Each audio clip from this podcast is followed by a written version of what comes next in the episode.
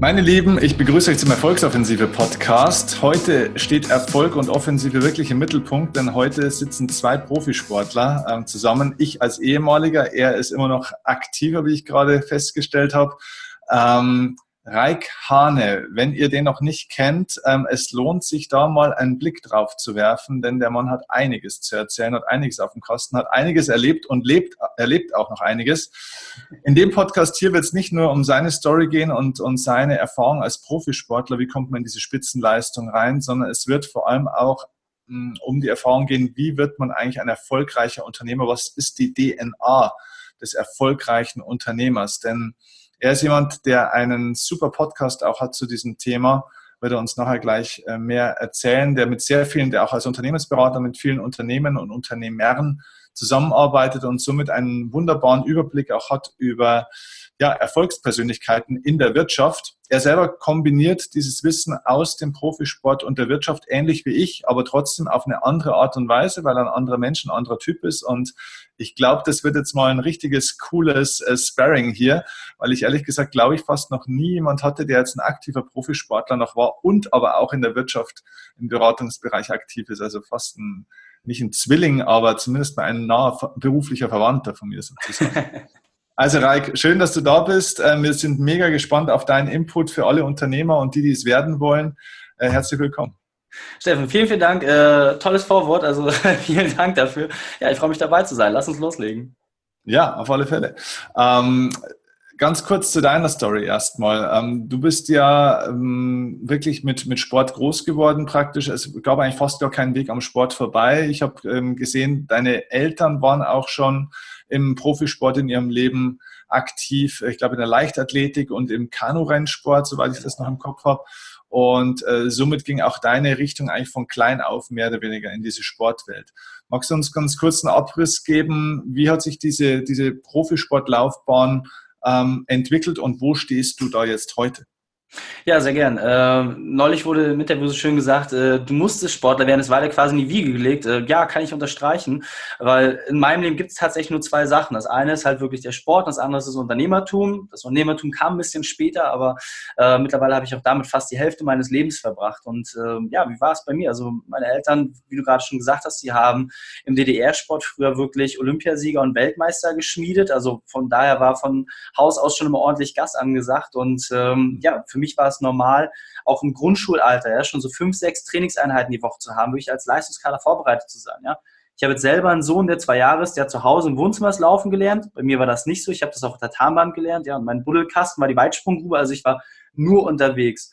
Und äh, das war sehr, sehr cool. Bin auch Leichtathletik im Bundeskader reingekommen für die Mittelstrecke. Aber wie es dann immer so ist, ähm, der, der Körper muss dann halt im Sport auch mitspielen. Bei mir war das leider nicht so. Ich bin dann mit zwölf, äh, habe ich eine schwere Herzbeutelentzündung bekommen und mhm. äh, dann ist der Traum buchstäblich geplatzt. Ja, es war halt wirklich etwas, äh, dieses pfeifische Drüsenfieber, klassische Sportlerkrankheit, aber es hat mich halt auf der Mittelstrecke zehn Sekunden langsamer gemacht als äh, meine bisherigen Konkurrenten. Das war nahezu uneinholbar und dann ist für mich dieser Traum wirklich auch dort vorbei gewesen. Ähm, ich war nicht ganz so lange traurig. Mein Vater hat mich dann motiviert, ey, du musst irgendwas anderes machen. Ähm, probier doch mal Breakdance. Okay, aus dem Leichtathletik heraus war es komplett anders. total naheliegend.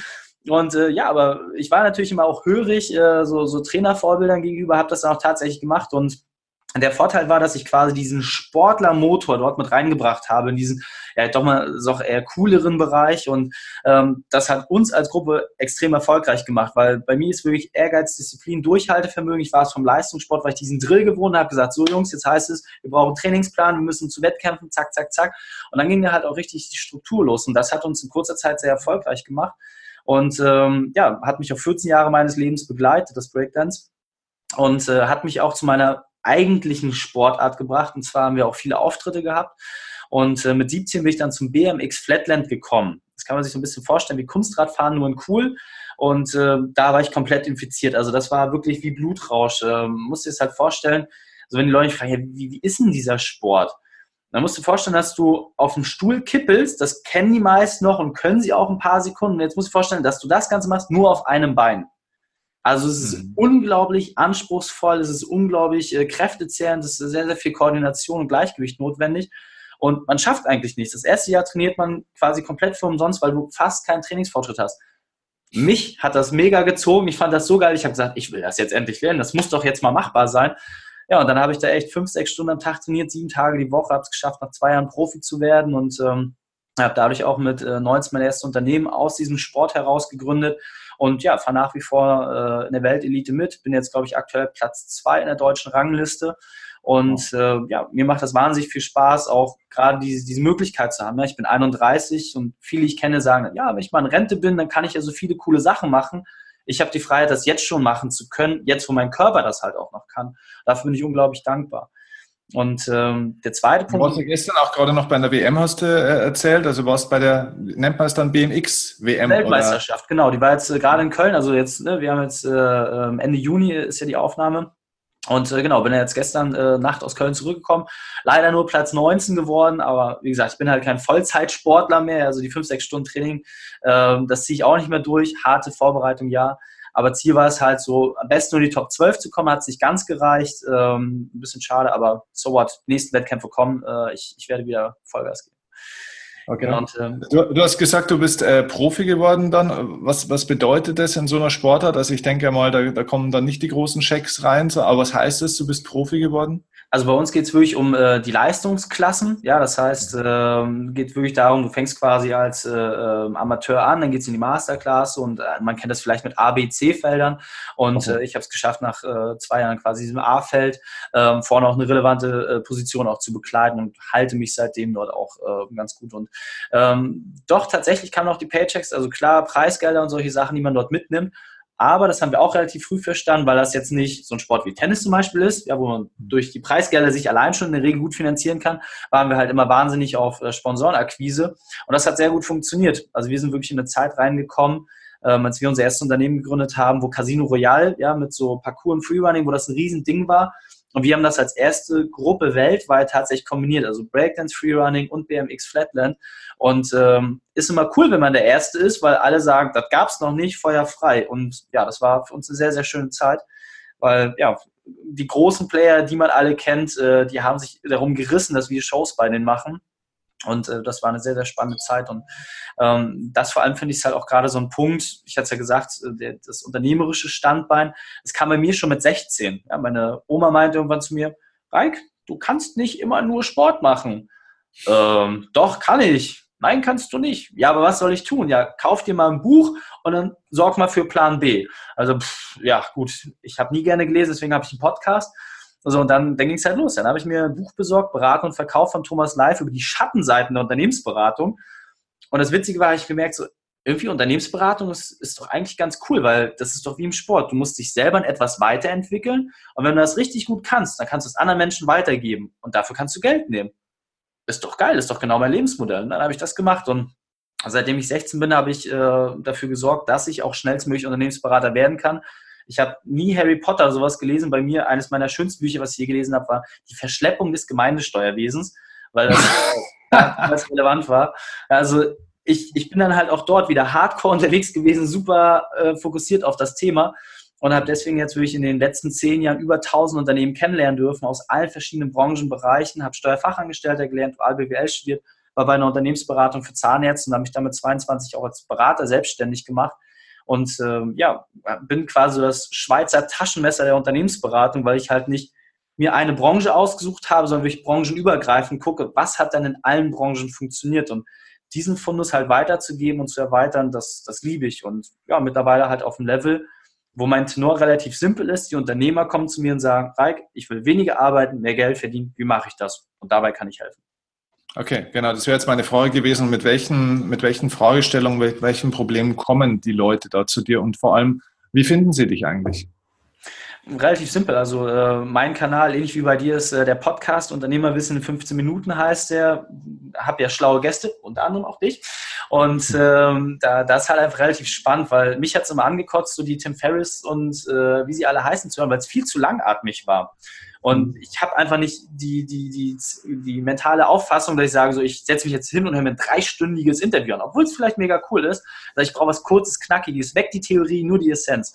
Und das war die Geburtsstunde des, des Podcasts, wir wissen 15 Minuten. Und den hören mittlerweile über 20.000 Unternehmer und äh, ja, dadurch habe ich natürlich auch eine gewisse Aufmerksamkeit einfach, wenn da so eine Kleinstadt ist, zu der man spricht. Ähm, die merkt dann relativ schnell, okay, passt dieser rothaarige Vogel zu mir, äh, will ich mit dem mal näher mich austauschen und darüber passiert das meiste. Mhm, okay. Jetzt hast du eine Erfahrung mit, mit äh, so vielen Unternehmern. Was ist der Hauptfehler, an dem die meisten momentan scheitern, beziehungsweise hat sich das vielleicht auch verändert in den letzten, du machst es jetzt doch, doch schon auch zehn Jahre, hast du, glaube ich, gesagt. Ja. Ne?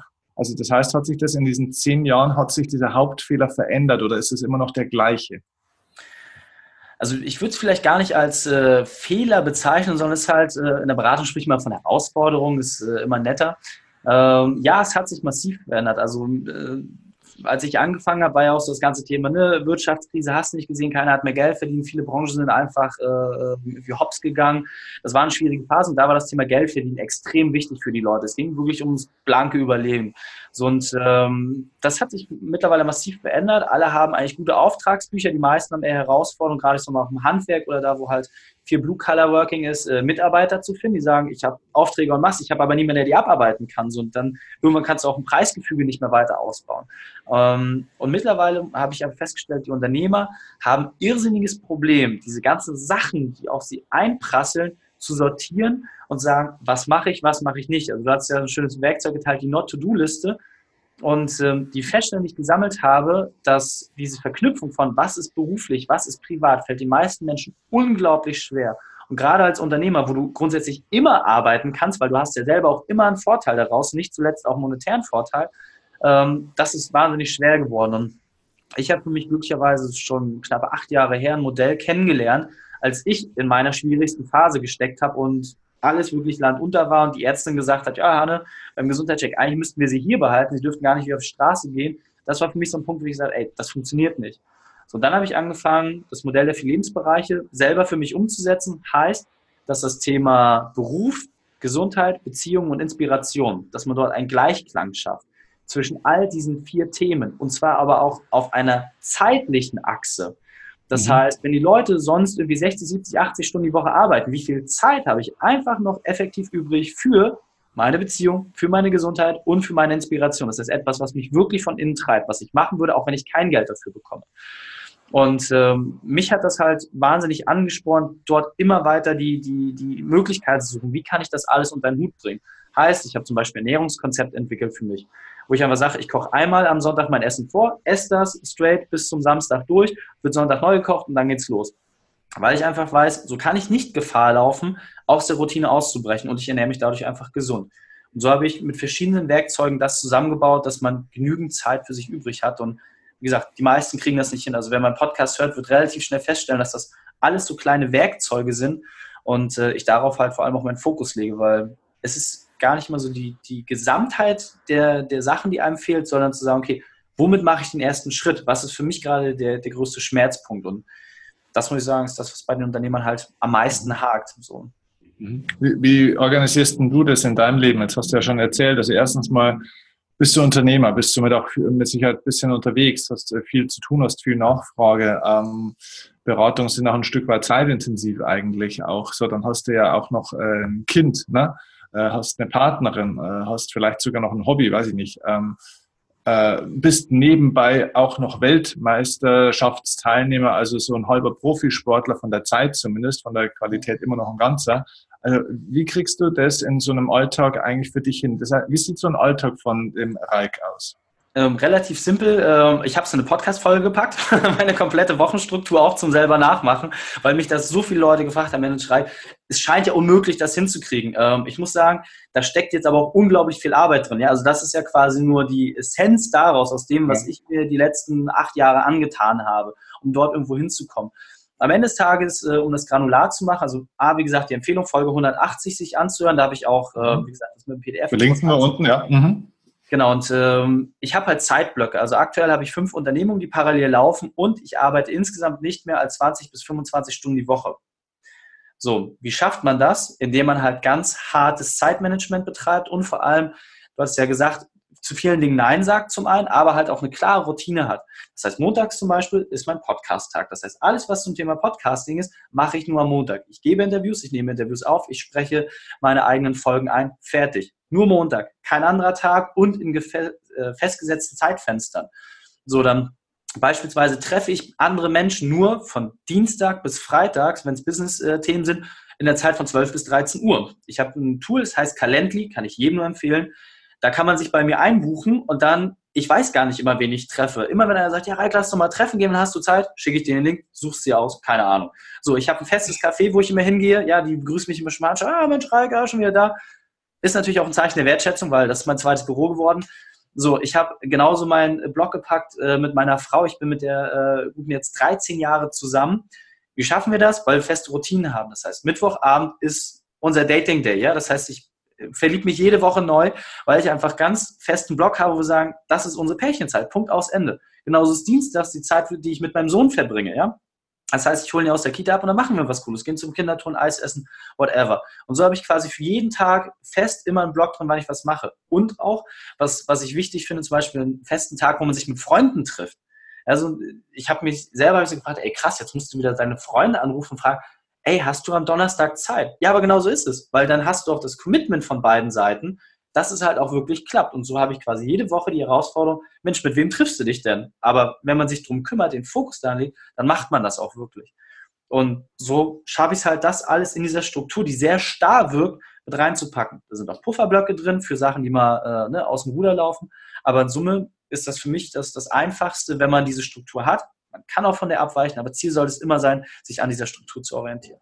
Hm, Wahnsinn. Du hast ja, äh, das du gerade erwähnt, du bist mit deiner äh, Frau 13 Jahre zusammen. Das heißt, wer aufgepasst hat, du bist 31, das heißt seit dem 18. Lebensjahr. Ja. Sehr Wahnsinn.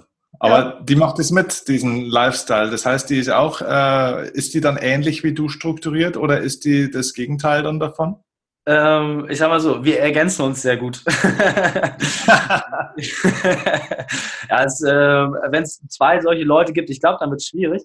Ähm, sie ist schon absolut mein Ruhepol. Ja? Also ich bin ja jemand, äh, früher bin ich auch äh, in einer sehr weiten Peripherie geflogen. Du hast gerade gesagt, ich reise viel, äh, mache ich genau nicht mehr. Ich habe meine Beratung so äh, organisiert, dass ich nicht mal mehr meine Kunden live treffe und dass ich auch kein Telefonat habe. Das heißt, meine Beratung erfolgt ausschließlich über WhatsApp-Sprachnachrichten. So, man braucht ein spezielles didaktisches Konzept, damit das funktioniert, aber es klappt. So, und äh, so habe ich halt viele Dinge für mich eliminiert. Und das Schöne bei ihr ist, äh, sie hat sich die guten Sachen mitgenommen, die Sachen, die vielleicht nicht so gut sind, da habe ich dann aber auch viel von ihr gelernt. Und so haben wir aus meiner Sicht eine sehr, sehr schöne Mischung daraus hinbekommen, die halt uns ein echt geiles Leben ermöglicht. Also ich bin, letztes Jahr sind wir mit der Familie drei Monate in Portugal gewesen und es hat funktioniert. Ja, sowohl für sie als auch für mich, als auch für den Kleinen, auch beruflich. Ich habe fast nicht gearbeitet in der Zeit, und das, das war wahnsinnig geil, dass man sowas auch erleben kann, ja, so ein Mini-Retirement, wie Tim Ferriss immer so schön sagt, ähm, das auszuprobieren, auch mal durchzuziehen, jeden Tag einfach surfen zu gehen, einfach so, wir haben unseren Alltag nach Ebbe und Flut ausgerichtet. Und ähm, dafür brauchst du halt jemanden, der da auch Bock drauf hat, sowas äh, mitzumachen. Und ja, die, diesen Menschen habe ich gefunden. Deswegen, ne, wir sind nicht umsonst verheiratet, also die lasse ich nicht mehr los, die bleibt bei mir. Wow, ja, sehr cool. Okay. Ähm, zurück zu dem Thema Unternehmertum. Ähm, du hast ja schon gesagt, so, was, ist die Heraus was war die Herausforderung so ein bisschen früher, was ist die Herausforderung vor allem heute? Ähm, schauen wir auf das, auf das Positive. Was zeichnet denn die erfolgreichen, die wirklich erfolgreichen Unternehmer aus? Gibt es ein, zwei Gemeinsamkeiten, wenn du die alle übereinander legst, wo du sagst, okay, das ist ein Punkt, ähm, das ist eine Gemeinsamkeit, die die alle im Endeffekt haben? Absolut. Also ähm, ich habe das Glück, durch meinen Podcast schon sehr viele schlaue Leute kennengelernt zu haben. Also Frank Thelen, Marcel Jansen, äh, Gerald Hörn, der Investmentpark. Also sagen wir ein paar große Player auch, äh, die wirklich auch bei Null gestartet haben. Ja, dem wurde nichts geschenkt, die mussten sich das selber erarbeiten. Und äh, da habe ich halt festgestellt, dass das, was ein Sportler auch inne hat, auch einen erfolgreichen Unternehmer auszeichnet. Das heißt, du brauchst Ehrgeiz, du brauchst Disziplin und du brauchst Durchhaltevermögen. Und gerade der letzte Punkt, Durchhaltevermögen, ist mit das Schwierigste. Deswegen sind ja meine Analogien alle aus dem Sport heraus. Ja, ich könnte auch alle aus der Unternehmensberatung äh, spielen, aber die versteht keiner. Und weil sie so kompliziert sind, nehme ich lieber Sachen aus dem Sport heraus. Das heißt, im Sport, wenn du da irgendwie als äh, Bohnenstange ins äh, Gym gehst und sagst, so jetzt will ich aber aussehen wie Arnold Schwarzenegger, dann weißt du ganz genau, mit einmal Handelbank wird das nicht funktionieren. Du musst dich committen, du brauchst einen Ernährungsplan, du brauchst einen Trainingsplan und du brauchst einfach auch Zeit. Ja, dein Muskel muss sich aufbauen können, der muss sich entwickeln können Im Sport versteht das jeder. Warum verstehen Leute das im Unternehmertum nicht? Also wie viele gerade junge Zuhörer sagen, oh, das hat jetzt nach drei Monaten nicht geklappt mit der Online-Agentur, jetzt hau ich in den Sack, ja, oder egal in welchem Team, egal was die Leute machen, selbst wenn sie eine Tischlerei gründen, dann muss es doch klar sein, dich kennt niemand. Das Business gab es aber schon vorher und du brauchst erstmal Zeit, um dich zu etablieren, selber auch erstmal dich weiterzuentwickeln und, sag ich mal, auch deine ersten Wettkämpfe zu haben. Und da kriegst du auf die Nase. Bei wie vielen Wettkämpfen bin ich nicht erster, zweiter, dritter geworden? Das hat mich aber immer stärker gemacht für die nächsten Wettkämpfe. Dann bin ich ein bisschen besser und dann ein bisschen, ein bisschen weiter. Und äh, das sind, wie gesagt, aus meiner Sicht die drei wesentlichen Eigenschaften, die man wirklich nutzen kann. Und ich habe das äh, sogar wissenschaftlich äh, mal eruiert. Knapp 30 Prozent aller Sportler, die auch im Sport erfolgreich waren, werden danach auch als Unternehmer erfolgreich. Warum? Weil sie es einfach schaffen, diesen, diese Geisteshaltung zu übertragen in einen anderen Lebensbereich. Und das ist ja letztens auch dein Auftrag, dass du sagst, guck mal, du kannst so viel aus dem Sport lernen, jetzt nimm das doch einfach in deine anderen Lebensbereiche mit und dann funktioniert es viel, viel leichter. Und mhm. ein kleines Werkzeug, wenn ich das noch kurz teilen darf, es fängt mit so minimalen Kleinigkeiten an. Zum Beispiel einfach jeden Tag 30 Liegestütze, sieben Tage lang. Jeder kann 30 Liegestütze. Ich kenne niemanden, der keine 30 Liegestütze. Selbst Rainer kann. Der, der muss die Arme nicht weit bewegen, der kann auf dem Bauch liegen bleiben. Ja. So, ja. Jeder kann 30 Liegestütze. Und einfach das mal durchzuziehen. Ja? Du rollst aus dem Bett raus, schlägst auf den Boden auf, dann ist die erste schon durch, dann sind es nur noch 29. Und dann sagst du, okay, jetzt habe ich das sieben Tage lang geschafft, jetzt mache ich das mal 30 Tage lang. Und dann, wenn du das jeden Tag durchziehst, kannst du mal rechnen, 30 mal 365, ne, wer mathematisch jetzt gut drauf ist, das ist eine relativ große Anzahl. So. Und was wird das mit deinem Kopf machen? Was wird das mit deinem Körper machen? Nur weil du mit so einer Kleinigkeit wie 30 Liegestützen am Tag gestartet bist, was zwei Minuten kostet, wenn überhaupt. So, und mit diesen Prinzipien ähm, habe ich festgestellt, arbeiten super viele sehr erfolgreiche Menschen. Viele von denen kennt man auch nicht in der Öffentlichkeit, weil sie es halt auch nicht möchten. Und ähm, das, das finde ich ein ganz, ganz wesentlicher Aspekt, sich wirklich ein Thema reinzufräsen und dann sagen, ich will das jetzt und ich ziehe das durch. Hm. Ja, es gibt ja auch diesen schönen Satz, so wie ein Mensch eine Sache macht, macht er alle Sachen. Ne? Ja, kann ich ähm, und, und das ist genau der Punkt. Es geht ja dabei gar nicht um die Liegestützen, sondern es ist ja praktisch bloß ein Training für deinen Kopf. Und wenn er konstant, so eine Taliban-Fliege, sag mal, ähm, ähm, wenn du halt in, in einer Sache praktisch so konsequent durchhalten kannst, dann kannst du es halt auch in mehr oder weniger fast allen Sachen auch deutlich leichter. Ne? Mhm. und du hast es ja auch perfekt vorgelebt, weil du hast dir vorhin erzählt, ähm, bei deiner Sportart, äh, bei deinem BMX, äh, hast du ja praktisch im ersten Jahr, obwohl du trainierst wie ein Verrückter, kaum einen Trainingsfortschritt, weil es so schwierig ist. Es ist praktisch unfassbar anfängerfeindlich. Sagt ja. man schon Tennis anfängerfeindlich, aber das ist ja ein Pipifax gegen diese Sportart von dir. Was hat dich aber, weil wenn du das mal hochrechnest in Stunden, also ich weiß ja nicht, was du da im ersten Jahr durchschnittlich am Tag dann trainiert hast, aber wenn ich jetzt mal von 300 Stunden, äh, von drei Stunden ausgehe am Tag durchschnittlich ein Jahr lang, bei 300 Tagen sind ja fast 1000 Stunden, wo du fast keinen wirklichen Trainingsfortschritt siehst. Ja. Was hält dich trotzdem? Jetzt kann man sagen, ja gut, Durchhaltevermögen ist wichtig und so. Jo, ja, aber 1000 Stunden kann man Fortschritt, da brauchst du wahrscheinlich vielleicht sogar noch mehr als Durchhaltevermögen. Und deswegen die Frage an dich, was hat dich da dabei gehalten, dass du trotzdem durchgehalten hast? Also ähm, ich nenne ihn immer liebevoll meinen BMX-Papa, ähm, der unglaublich gut darin war, äh, mich negativ zu motivieren. Er sagt, Reik, ein richtiger BMXer bist du, wenn du den und den Trick kannst. Okay. So, dann habe ich das geübt wie ein Wahnsinniger. Also wirklich ne, nachts, wir war, äh, waren irgendwie bei Freunden oder sowas, haben gesagt, oh, jetzt sind wir fertig mit Training, so jetzt lass nach Hause, lass irgendwie äh, eine Pizza reinhauen. Damals hatte ich noch keinen Ernährungsplan. Ähm, und dann so, dann ist vorbei und dann schlafen wir und dann machen wir morgen weiter.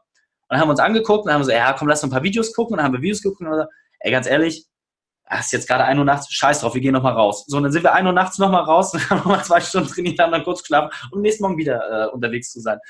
Also dieses, dieser Punkt, dass mir gesagt wurde, wenn du das kannst, dann bist du ein richtiger BMXer. Also zum Anfang war es wirklich so, ich sag mal, ein Stück weit Status. Dann konnte ich den Trick nach vier Wochen und dann gesagt, nee, nee, wenn du den kannst, dann. So, dann habe ich nochmal drei Monate gebraucht für das nächste Ding. Dann konnte ich zwei Sachen, aber ich konnte die nicht kombinieren, ich konnte nichts damit machen. Ich konnte halt aufs Rad aussteigen, konnte diesen Trick machen. Und dann sagt ja, nee, also so, so würde das halt nichts. Ne? Du musst, musst hier, musst hier jetzt auch kombinieren können. Und dieses permanente Anheizen von, du kannst das nicht, das war für mich so, oh, dem zeige ich es. So, und dann irgendwann, wie gesagt, nach äh, zweieinhalb oder drei Jahren hatte ich dann auch meine erste Wettkampfplatzierung vor ihm. Und das war für mich so ein Beweis, wo ich gesagt habe, krass, jetzt hast du es geschafft. Und er hat gesagt, siehst du, habe ich doch gesagt, jetzt bist du ein richtiger BMXer.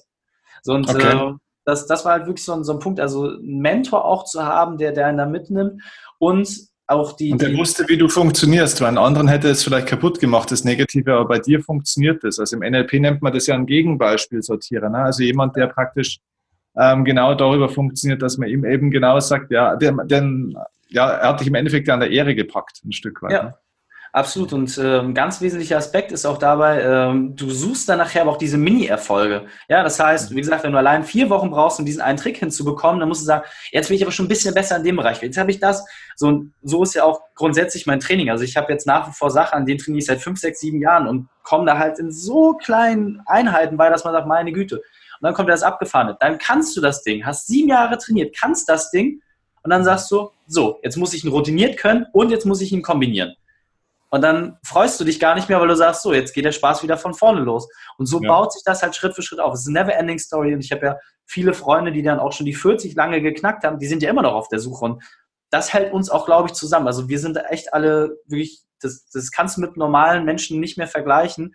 Diesen mhm. Schmerz auch zu suchen, sich weiterzuentwickeln und immer wieder hart auf die Nase zu fallen, das zeichnet diese Sportart aus. Und so wie gesagt, das macht es halt unglaublich ähm, anfängerfeindlich weil die jungen Kids, die haben das nicht mehr, die haben dieses Durchhaltevermögen nicht und die haben oft auch keinen Spielpartner, ja, wo die sagen, komm, wir fangen jetzt beide gemeinsam an und dann pushen wir uns, sondern die sind dann ein Stück weit für sich alleine und dann hältst du es nicht durch. Es ist aus meiner mhm. Sicht nahezu unmöglich, wenn du nicht jemanden hast, dem du nacheifern kannst. Mhm, okay. Also Spaß an der Herausforderung, nicht am Können am Ende des Tages, sondern an der weiteren Herausforderung immer. Ja. Aber würdest du sagen, dass du, wenn du, wenn du damals diesen Mentor-Trainer äh, nicht gehabt hättest, dann hättest du es wahrscheinlich auch nicht durchgehalten, trotz aller Disziplin und so weiter? Ähm, ich kann es nicht ganz beantworten, weil ich den Vorteil hatte, ähm, ich habe dann die Jungs in meiner Breakdance-Truppe halt begeistert, auch äh, mit BMX anzufangen. Und dadurch hatte ich halt immer so meine äh, Benchmark-Partner, weil die waren natürlich auch genauso trainingsbekloppt wie ich, haben ein paar andere Sachen geübt. Und dann habe ich halt meine Sachen geübt, die haben ihre Sachen geübt. Und war so, oh, jetzt will ich aber das können, was der andere kann. Und so hat man sich dann halt auch mal wieder gegenseitig gepusht. Ähm, mhm. Das hat viel gebracht. Und ich hatte halt den Vorteil, dadurch, dass wir immer gutes Geld verdient haben, konnte ich halt auch auf ganz, ganz viele Wettkämpfe fahren. Ja, nachher auch später mit Sponsoren und sowas. Ich bin sehr viel unterwegs gewesen und habe dadurch auch ein tolles internationales Netzwerk, von dem ich profitiere. Und das gibt dir einfach mega viel. Ja, wenn du irgendwo hinfährst nach Spanien und triffst da die Leute und die sind gleich alle auf du mit dir ähm, das zieht auch und schafft auch eine gewisse Verpflichtung, weil wenn du beim nächsten Mal nicht da bist, dann ist so, hä, wo ist er denn? Was, was mit dem passiert? Fährt er nicht mehr? Mhm, mhm. und ähm, da habe ich halt auch mal das Verantwortungsgefühl ein Stück weit gehabt, so, guck mal, beim nächsten Mal musst du dann auch ein bisschen mehr wieder zeigen, musst, äh, musst die, die Fahne für Deutschland hochhalten, das war auch schon mal so ein, mhm. so ein Treiber dabei. Okay, aber es ist ein ganz interessanter Punkt, weil man an deinem Beispiel sehr schön sehen kann, dass eben das, was einen langfristig im, im Tun und auch in den positiven Kämpfen äh, um Fortschritt hält, eben nicht das Können am Ende oder das Ziel am Ende eigentlich irgendwo ist, weil ja eigentlich eine ständige gewisse Unzufriedenheit ja eigentlich der Antrieb ist. Äh, in dem Moment, wo du zufrieden bist und happy bist und zu lange fährst, bist du auch fertig mit der Reise. Sondern eigentlich dieses Sharing des Weges so ein bisschen. Ne? Also, dass ihr gemeinsam, mit wem auch immer, dass ihr gemeinsam, jeder in seinem Bereich, seinen Wachstumsweg einfach miteinander geteilt hat und äh, euch ausgetauscht habt. Das war, ist ja, glaube ich, das, was irgendwo diesen Community-Gedanken auch ähm, ja, ent, entstehen hat lassen und, und was dich eigentlich da so, so bewegt hat an der ganzen Geschichte, oder? Absolut. Also wie gesagt, äh, ich glaube grundsätzlich kann man ja auch wieder, um das jetzt wieder ins unternehmerische Feld oder äh, ins berufliche Feld zu übersetzen, du kannst es in allem so machen, ja. Also beruflich zum Beispiel sich einen Mentor zu suchen, ist relativ simpel. Ja, entweder sucht man sich jemanden, mit dem man physisch zusammenarbeitet, aber auch ein Buch oder ein Podcast kann ein Mentor sein und dann einfach die Sachen mal konsequent umzusetzen. Also immer wenn man diese ganzen Motivationssprüche sieht in Social Media, dann sage ich, jeder einzelne dieser Sprüche ist wahr.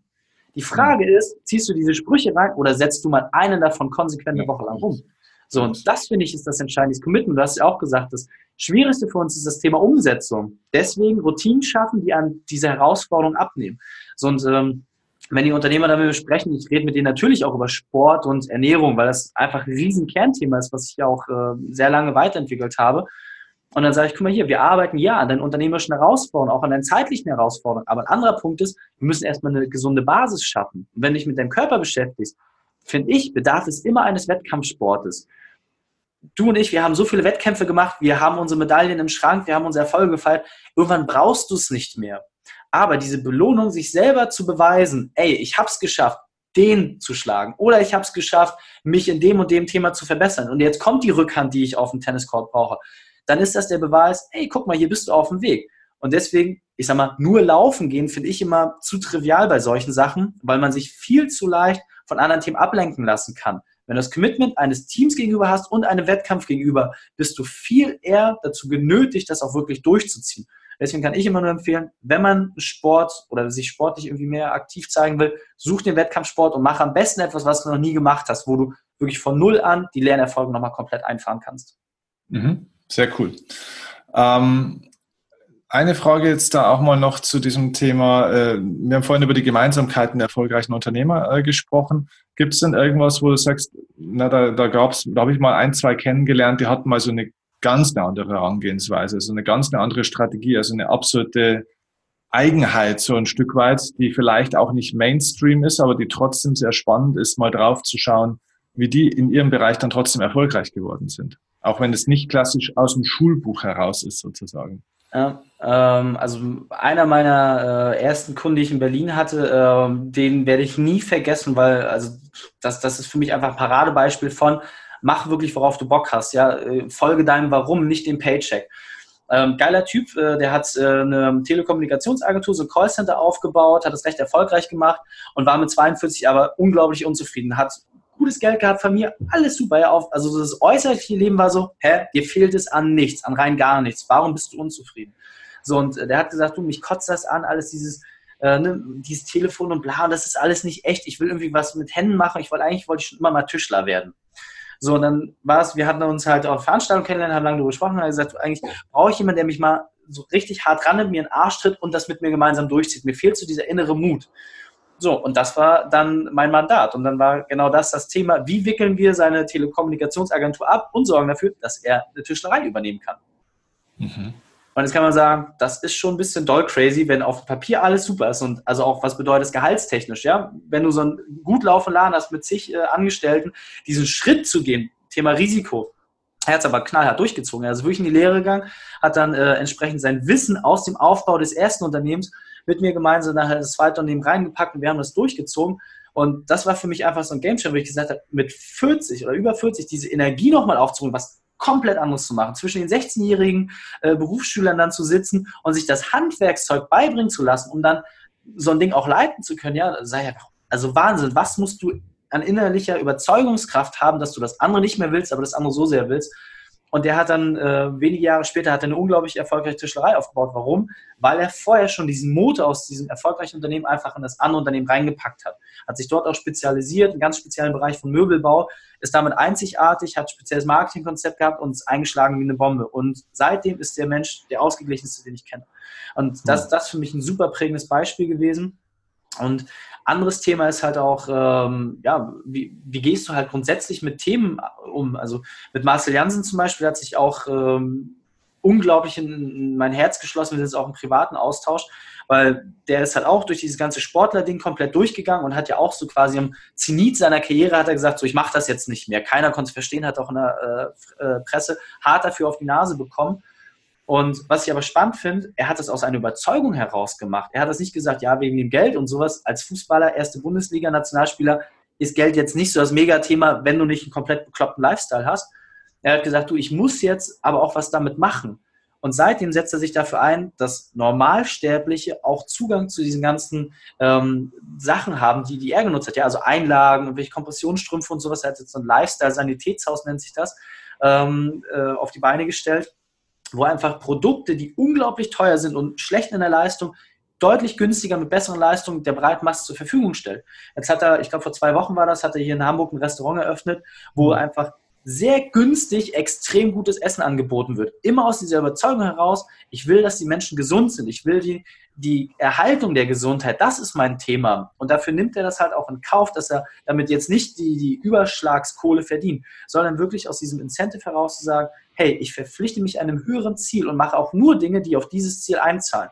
Also alle seine Investments haben entweder mit Food zu tun oder im Bereich Sport und sorgen dafür, dass die Leute sich untereinander connecten. Und dieser Verantwortung sich bewusst zu sein und das dann auch noch umzusetzen, muss ich sagen, also absolut Chapeau. Ich kenne ganz, ganz wenige, die das so umgesetzt haben und ich finde, er macht das wirklich par excellence und äh, ist ein riesiges... Ja, und vor allem, du merkst ja, also ich kenne ihn auch, wir haben uns bei zwei Fernsehauftritten, wo wir zusammen im Studio waren, auch kennengelernt. Äh, daher weiß ich auch so diese Geschichten, was er so, so macht, auch mit seinen ganzen äh, Food- und Restaurantgeschichten. Wenn der darüber spricht, merkst du ja auch einfach, der spricht da mit einer Liebe und Leidenschaft darüber, mindestens mal genauso wie damals über Fußball. Ja. Also, wo du auch das Gefühl hast, Mensch, äh, wie wenn er noch nie was anderes vorgehabt hätte in seinem Leben. Ne? Wenn das von klein auf sein Lebenstraum gewesen wäre und schon immer dem gefolgt wäre. Aber so dieser Mut, diese Entscheidung zu treffen und auch, sage ich mal, diesen Shitstorm aus der Branche auszuhalten und somit eigentlich auch einen Großteil deines Umfelds komplett loszulassen. Also wenn du nicht bereit bist, natürlich auch dein Umfeld vielleicht sogar komplett verlieren zu können, dein bisheriges, die Schulterklopfer und so weiter, ähm, dann hast du es halt auch irgendwann schwer im Leben. Und das ist ja Wahnsinn, was der um die Ohren gekriegt hat. Auch von Leuten außerhalb von Hamburg und so weiter und so fort, von anderen Vereinen und so, ähm, die, das, die das natürlich auch nicht verstehen können und so. Aber das ist halt einfach der Weg von einem erfüllten Leben. Äh, Im anderen Bereich äh, Magdalena Neuner, ne, die Biathletin, die war ja die war ja auch, äh, was war denn die? Die war ja Mitte, Mitte 20, glaube ich, Mitte, Mitte 20, als die als Weltmeisterin, Olympiasiegerin und so weiter dann auch diesen, diesen, diese Entscheidung getroffen hat. Das ist wahrscheinlich auch so eine Gemeinsamkeit, denke ich mal, von allen erfolgreichen Unternehmern, diese Klarheit, Entscheidungen zu treffen. Auch wenn du nicht weißt, ob diese Entscheidung richtig ist, sondern dass du danach dafür sorgst, dass die Entscheidung richtig wird.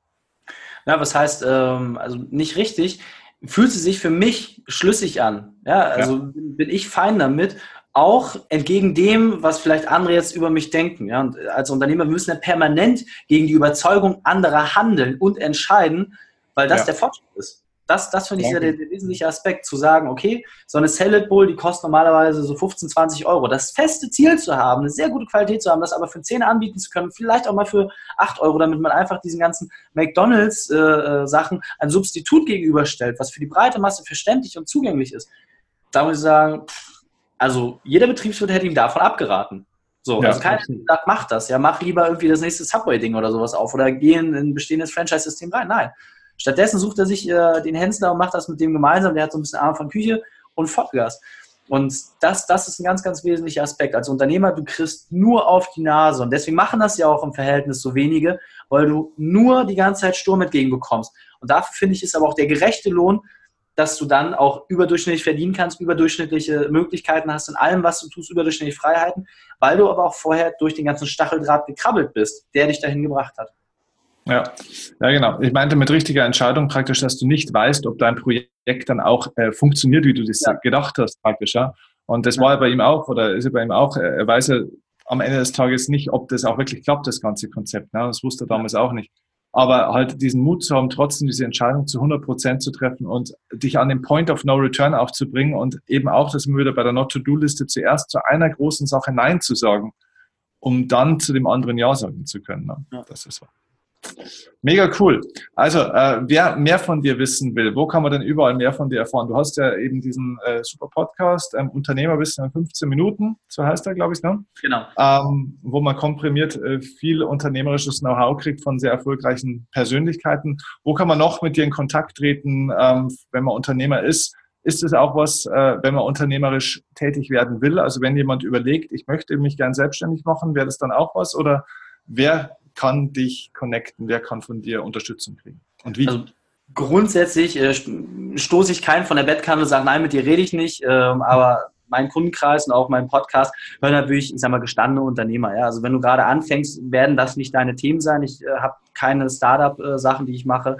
Ähm, und auch die, ich bin Angestellter, ich möchte gerne Unternehmer sein, ist auch nicht mein Thema. Da gibt es viele andere schlaue Leute, Felix Tönnissen zum Beispiel, ähm, sehr guter äh, Freund, Kooperationspartner, der kümmert sich um diese ganzen Schäfchen. Ich habe die Leute, die wirklich ein solides Business haben, seit mehreren Jahren da drin sind, ihre Familie damit komplett ernähren und sagen, okay, jetzt habe ich halt so diese Verantwortung und will diese aber auch irgendwie zeitlich bei mir äh, reduzieren. Und genau wie du es gerade gesagt hast, der Podcast Unternehmerwissen 15 Minuten oder meine Homepage bei äh, Facebook und Instagram bin ich auch sehr aktiv.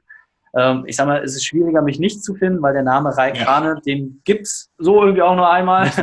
Und äh, insofern ist es relativ simpel, wer, wer da Bock und Interesse dran hat. Ähm, also meine Empfehlung grundsätzlich für alle, die sagen, okay, ein bisschen mehr Struktur, die, die Wochenstruktur sich die einmal anzuschauen oder halt auch mein Ernährungskonzept. Das ist die Folge W 2017, reikane.de W 2017. Ähm, dann kann man mal so ein bisschen, ne, wie ernährt sich ein Leistungssportler, kann man das mal für sich ausprobieren und wer es durchzieht. Also es haben jetzt hunderte von Unternehmern gemacht. Ähm, das, glaube ich, ist immer noch mal eine ganz gute Möglichkeit, um sich ein bisschen was dauerhaft mitzunehmen. Sehr cool. Also werden wir alles verlinken. Entweder unten bei YouTube, äh, wenn ihr das hier jetzt gerade hört, dann schaut auch unbedingt mal rein, dann seht ihr den Reik mal persönlich, weil ich finde, das ist auch immer ganz wichtig. Deswegen mache ich das immer auch mit Video mit dazu für die Leute, die es äh, nicht hören, sondern auch sehen wollen, weil man kriegt ein anderes Gefühl, wenn man jemanden dann auch sieht und äh, ein bisschen in die Augen schauen kann. Also von dem her ist unten in der Videobeschreibung, aber natürlich auch hier auf Spotify oder iTunes oder wo immer du es jetzt hörst, auch unten in der Podcast-Beschreibung. Viele Show Notes, Find den Weg zu dem Reik. Das ist, ähm, glaube ich, ein echt, ein echt cooles Angebot. Und ähm, ja, du, ich sage dir vielen herzlichen Dank für die Zeit. War mal ein ganz anderer Input hier auch in dem Podcast von einem nahen Verwandten sozusagen, thematisch Verwandten. Und ja, ich freue mich, wenn wir uns das nächste Mal dann auch wieder irgendwo sehen. Ja, danke dir für das tolle Gespräch. Du machst einen super Job und ja, kann nur empfehlen, ne? ihr Zuhörer abonniert und teilt fleißig diesen Podcast. Äh, sehr, sehr wertvoll alles.